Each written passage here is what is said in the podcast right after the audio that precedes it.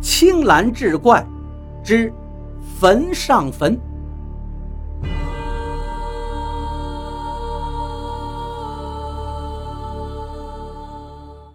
话说打鬼子那会儿，苏北有一道山沟里出了一个抗日英雄，叫李松。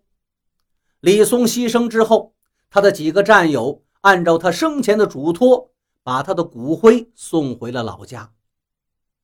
家里的族长一看，了不得，我们族中出了一个英雄，当即发话：李松是我们李氏家族的骄傲，给族人争光了。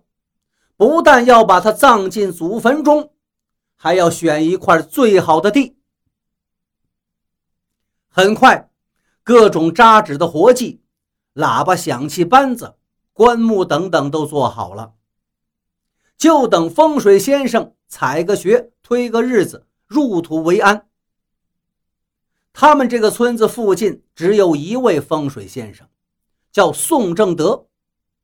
此人极为贪财。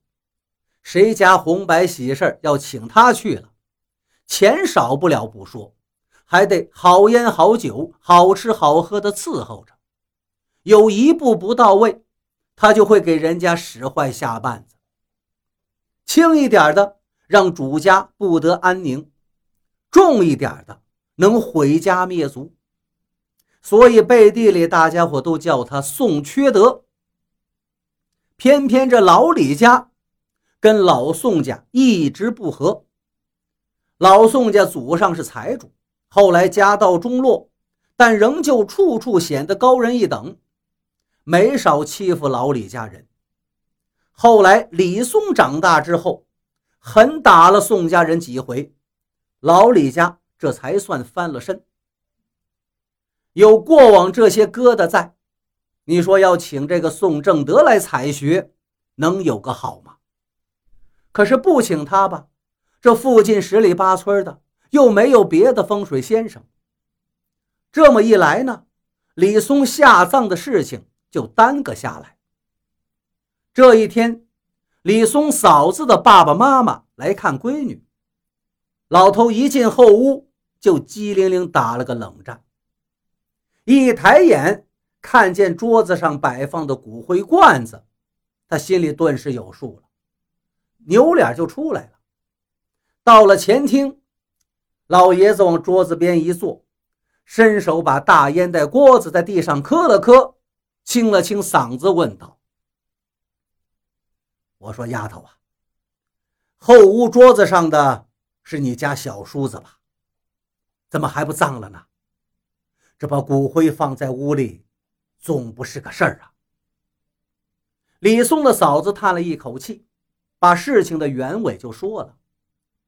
老爷子一听，吧嗒吧嗒的抽了几口烟，道：“丫头，去叫大狗子回来，领着我去坟圈子看看。”李松的嫂子一愣：“爹，您又不懂风水，您去那儿瞎转悠什么呀？”他娘一听，接话道：“谁说你爹不懂？”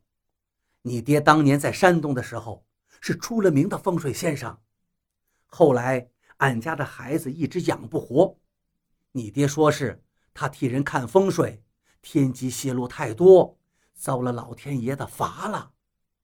从那之后就不再看风水了，这才有了你跟你弟弟。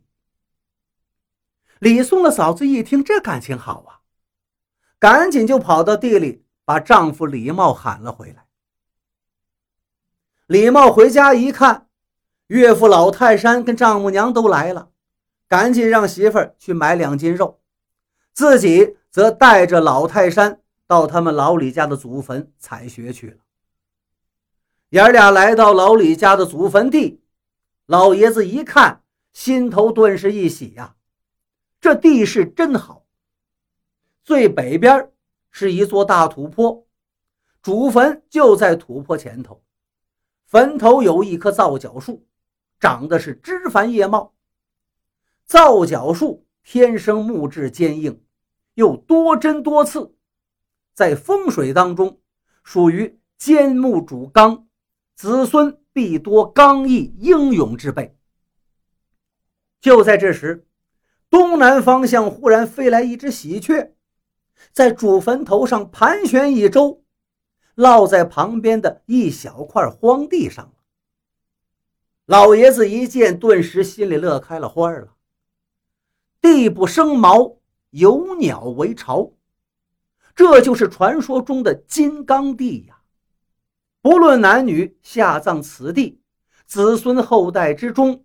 生男成龙，生女化凤，而且能福荫数代。老人家心里盘算，这块地要是能留给亲家母，那自己的外孙将来一定大有作为。当下就把目光又转向了别处，最后在南边也找了一块地，插了一个标记，就跟女婿一起回去了。李松的嫂子。早就炒好了菜，见两个人回来了，招呼老爷子落座。这李茂心里也挺舒坦，弟弟的大事儿终于可以告一段落了，于是就陪着老爷子喝上了。